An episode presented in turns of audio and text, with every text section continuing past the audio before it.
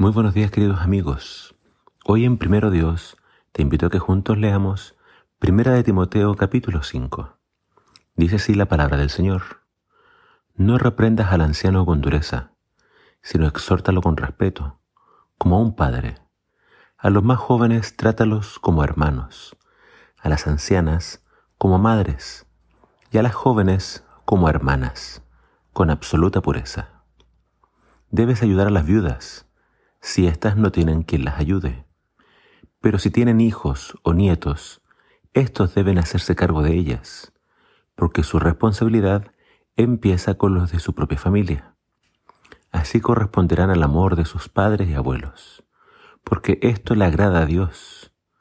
La viuda que ha quedado enteramente sola acude a Dios en busca de ayuda y pasa día y noche en oración y súplica. Pero la viuda que se entrega al placer ya está muerta en vida.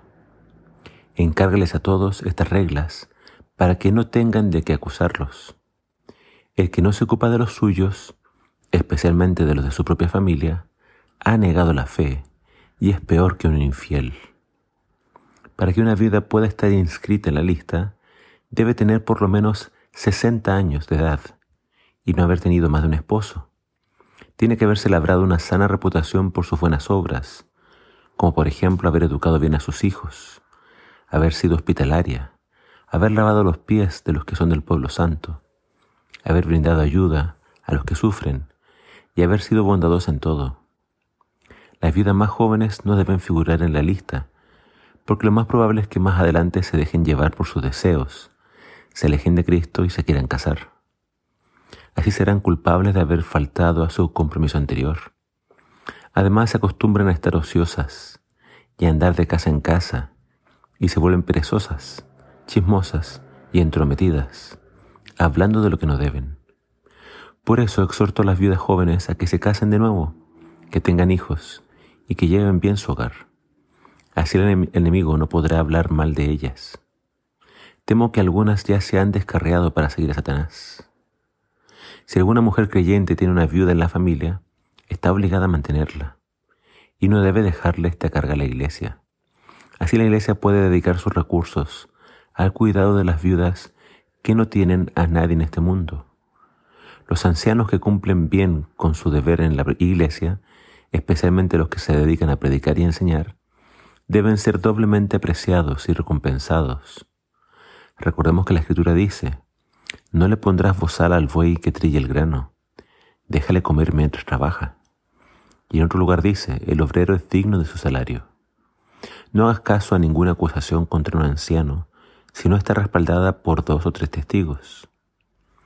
Si de veras ha pecado, repréndelo ante la iglesia en pleno, para que nadie siga su ejemplo.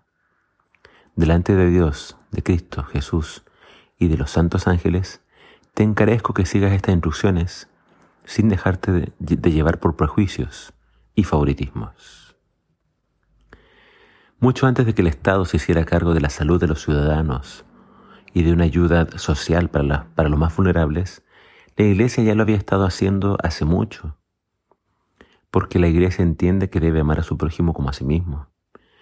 Pero aún así se debía tener lineamientos claros sobre quiénes debían recibir esta ayuda. Timoteo era el pastor y él tenía que velar por esto.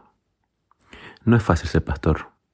Timoteo debía ser un ejemplo en todo aspecto y debía caracterizarse por dar un buen trato a los ancianos, a las ancianas, a los jóvenes y a las jovencitas. Pero las instrucciones a las que Pablo dedicó más líneas tienen que ver con las viudas.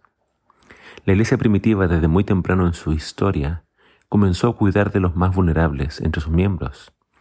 Hechos capítulos 4 al 6 nos muestra cómo algunos miembros generosamente aportaron grandes sumas de dinero para que la iglesia cumpliera con este servicio. Pero financieramente este era un gran reto para la iglesia. Por eso Pablo le da a Timoteo instrucciones bien específicas acerca de cómo avanzar con estas ayudas. La iglesia debe tener una, lista de ayuda de asistencia social.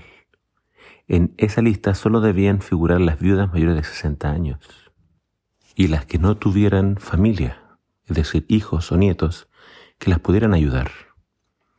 Además tenían que tener buena reputación de ser serviciales y fieles. Pablo reconoce el peligro de que algunas viudas más jóvenes, en vez de dedicarse a la oración y al servicio, se dedicasen a los placeres y a vivir en chismes y ociosidad. Por eso Pablo exhorta a las viudas más jóvenes a que se vuelvan a casar y, así no fuesen una carga para la iglesia. La tarea de proveer para una viuda, según Pablo, siempre corresponde primeramente a la familia. Y Pablo es muy enfático en esto. Si alguien no provee para los suyos, se convierte en alguien peor que un incrédulo. Es alguien que ha negado la fe. Que Dios nos ayude a siempre ser una iglesia sensible a las necesidades de sus miembros.